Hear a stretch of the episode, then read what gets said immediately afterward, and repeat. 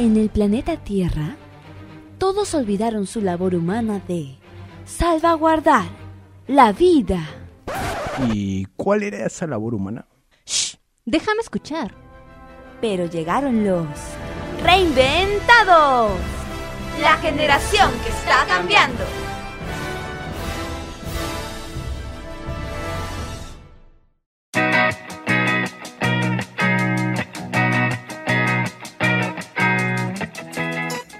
Hey reinventados, ¿qué tal? ¿Cómo están? ¿Cómo les está tratando la vida, los estudios? Les saluda su conductora Leila Almonacid, creativa por naturaleza, y me encuentro con mi querida compañera, divertida, alegre, genial, Gabriela Carranza. Bienvenida, Gaby.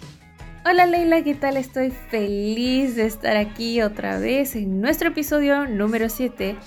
Y ya que regresamos de vacaciones a la universidad, regresamos con todas las pilas, con todas las ganas y completamente recargados. Por cierto, Leila, ese saludo del inicio me trajo un déjà vu. ¿A ti no?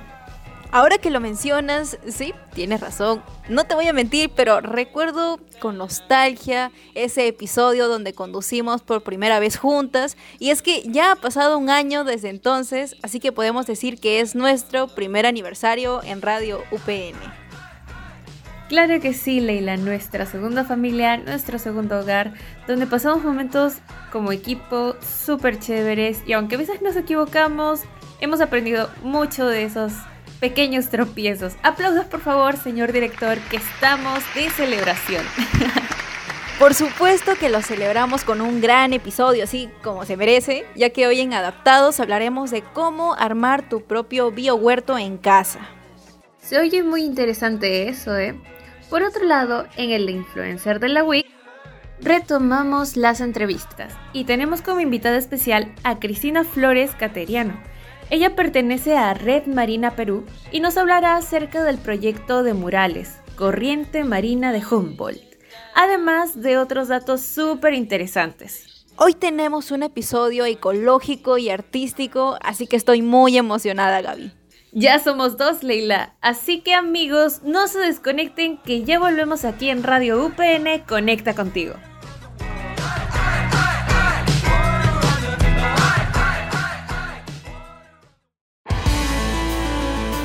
El ser humano se ha tenido que adaptar a diversos cambios. En Reinventados te presentamos Adaptados, ingeniosos consejos para, adaptarte, bien.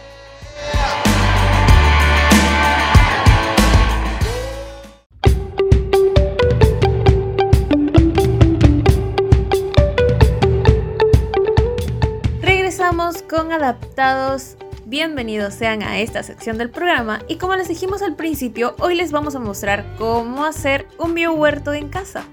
Pero antes de comenzar, por favor Leila, recuérdanos lo que es un biohuerto. Un biohuerto es un lugar donde se cultivan varios tipos de plantas, entre hortalizas, hierbas aromáticas y medicinales, plantas ornamentales, etc Iniciemos esta aventura juntos ya que hacerlo no solo te permitirá cultivar tus propios alimentos, sino también prescindir de pesticidas e iniciando una nueva actividad, ¿no? Un poco salir de tu zona de confort y eso es bueno ya que involucra tanto al cuerpo como a la mente. Vaya dato, ¿eh? Para empezar, debemos buscar el lugar idóneo en nuestras casas para plantar las semillas. Es importante que este lugar esté ventilado, reciba luz solar directa y que te permita disponer de la profundidad de tierra suficiente para el óptimo desarrollo de las plantas. Así es, Gaby. ¿Sabes? Lo más curioso es que puedas hacer tu biohuerto en una maceta o en una botella de plástico cortada. ¿Qué, qué, ¿Cómo es eso, Leila? Si optas por cultivar en macetas, por ejemplo, o en esta mitad de botella de plástico, ten en cuenta que estas deben tener entre 7 y 15 centímetros de profundidad para favorecer el correcto crecimiento de las plantas. También es súper importante recordar que debemos colocar las plantas en macetas diferentes para que podamos retirarlas y quitar el exceso de agua. No te voy a mentir, Leila, pero siempre pensé que era necesario tener un jardín para armar un biohuerto en casa. Pero con el dato que me has contado, ya no tenemos excusas para hacerlos nosotros mismos. Claro que sí, Gaby. Ahora lo siguiente a tomar en cuenta, que por cierto es uno de mis favoritos, es escoger el tipo de planta. Si eres principiante, es mejor iniciarse, como yo, en las labores del huerto con plantas que se puedan cultivar todo el año, ¿no? Y que tengan un ciclo de crecimiento corto, como las cebollas o las lechugas. Bueno, ahora que tenemos todo lo que necesitamos, pasemos a ver los pasos a seguir para construirlo. Son cinco pasos importantes.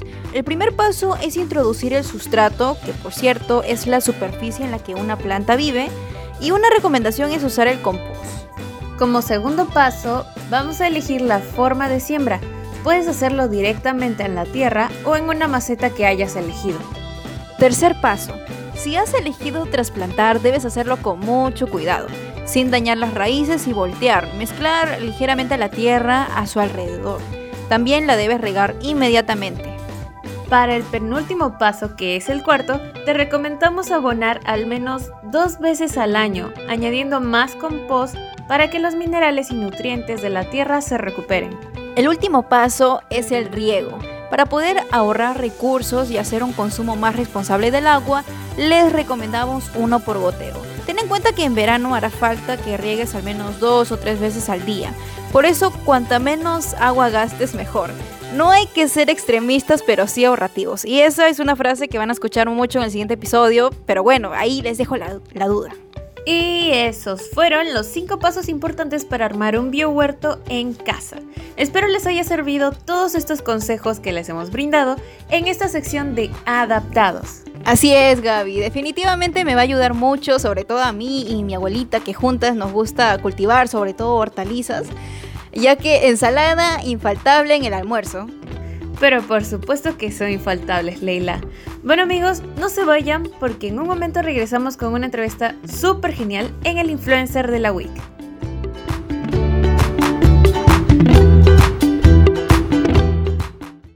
Oye, ¿y quién es Ella? ¿Qué? ¿No lo conoces? Mm, no. ¿Buscas a alguien que te inspire? Tranqui. Te presentamos al influencer, de la week.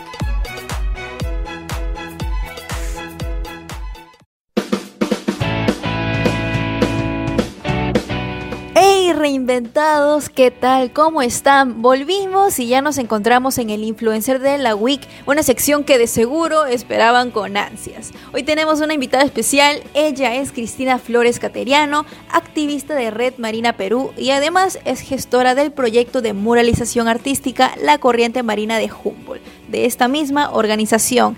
Esos aplausos, por favor, por favor, que se escuchen. Cristina, bienvenida a Reinventados. Muchas gracias Leila por la invitación, contentísima de estar aquí. Nosotros contentísimos de tenerte en este episodio, Cristina. Y bueno, bien, para comenzar, eh, ¿qué tal si me hablas un poco de Red Marina Perú, el equipo, para nuestros oyentes que aún no conocen de esta organización? ¿Cuál es su labor y misión? Claro que sí. Eh, Red Marina es una organización sin fines de lucro eh, Red Marina busca evitar que la basura llegue al mar y también eh, está en búsqueda de lograr un modelo de ecoconvivencia vinculado a la corriente marina de Humboldt, ¿no? Entonces, han habido diversos proyectos de esta organización, desde recoger la basura, desde generar conciencia Genial, Cristina. Eh, ahora sí, cuéntame acerca de este gran proyecto del concurso mural número 13 del Bicentenario, Parihuana Común. ¿Cómo surgió la iniciativa por parte de Red Marina en alianza justamente con tres organizaciones?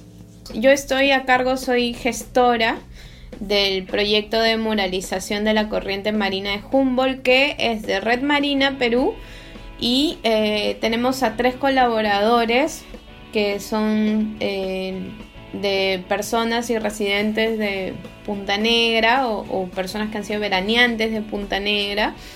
Está Huayco Colectivo, Proyecto ICUA y Proyecto C.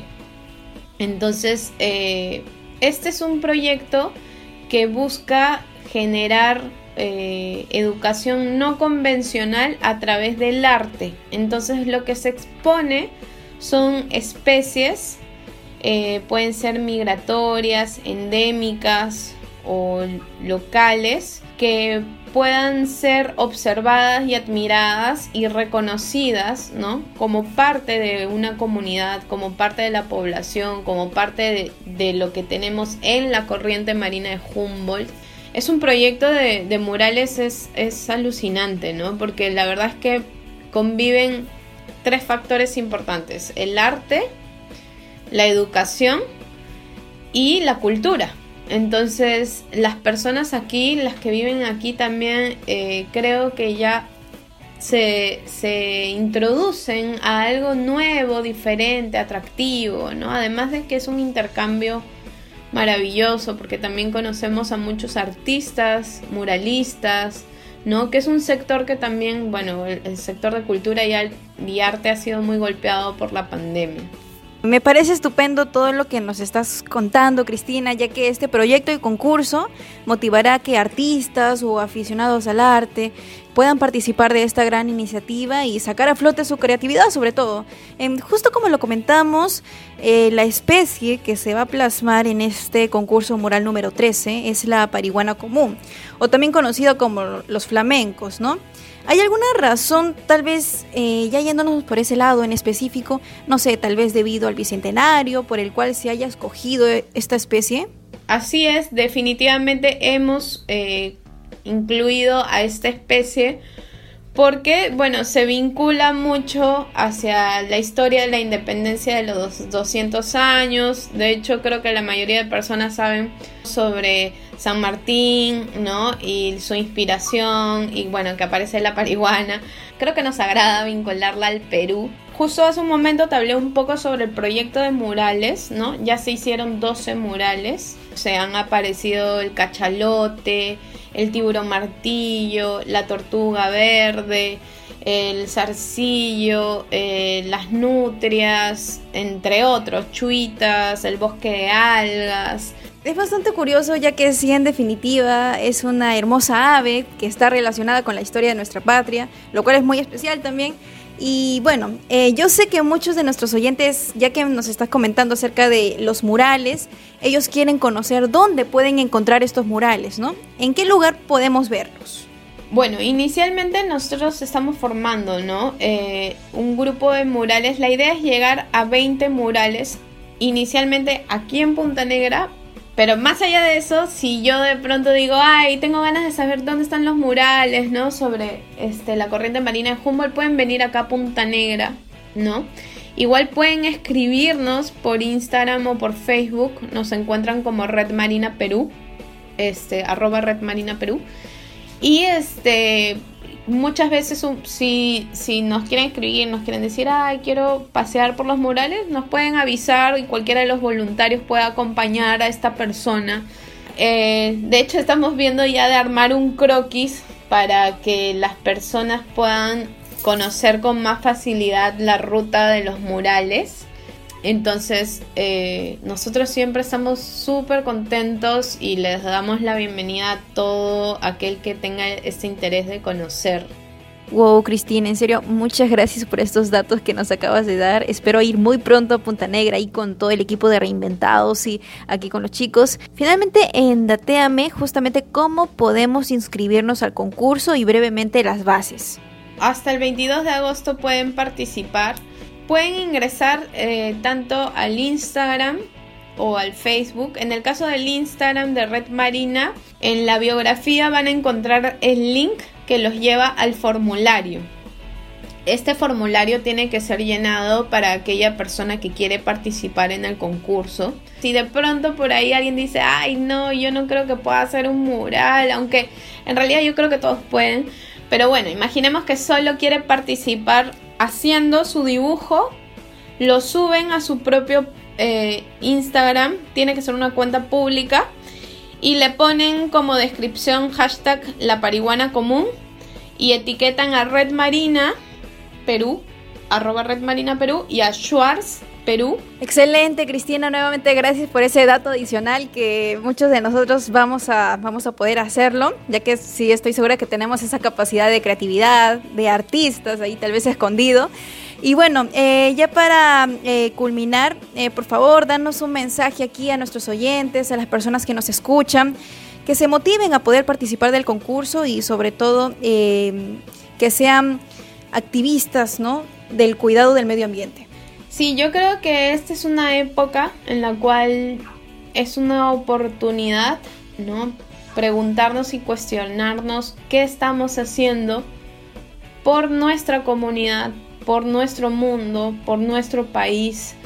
¿Qué estamos haciendo frente a esto, no? En el caso de Red Marina, nosotros tenemos la búsqueda de proteger el mar, ¿no? Hay, ya hay investigaciones en las cuales se está exponiendo que el mar está siendo contaminado y no solamente contaminado, sino también eh, este, bueno, maltratado o se está llenando de basura, ¿no?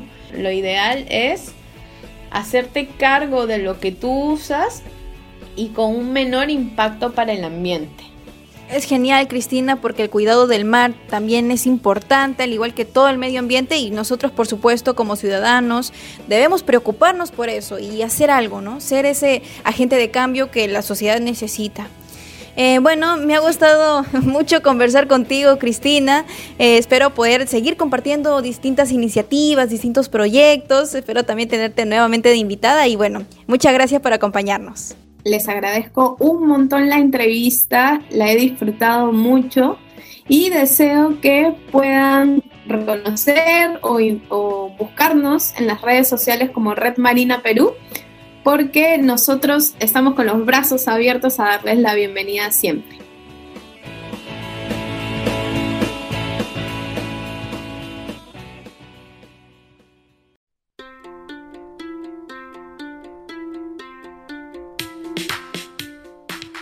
Es en verdad increíble todo el trabajo que realiza Cristina junto a Red Marina Perú y sé que nos seguirán sorprendiendo con todos los proyectos que tienen a futuro. Por supuesto. Bueno, esto es la despedida, chicos. Todo tiene su final, pero el final de este episodio porque volveremos la siguiente semana. Como tiene que ser, Leila. Bueno, mis queridos reinventados, no se olviden de escucharnos por la web de Radio UPN y las diferentes plataformas digitales. Sin más que decir, hasta luego. Adiós.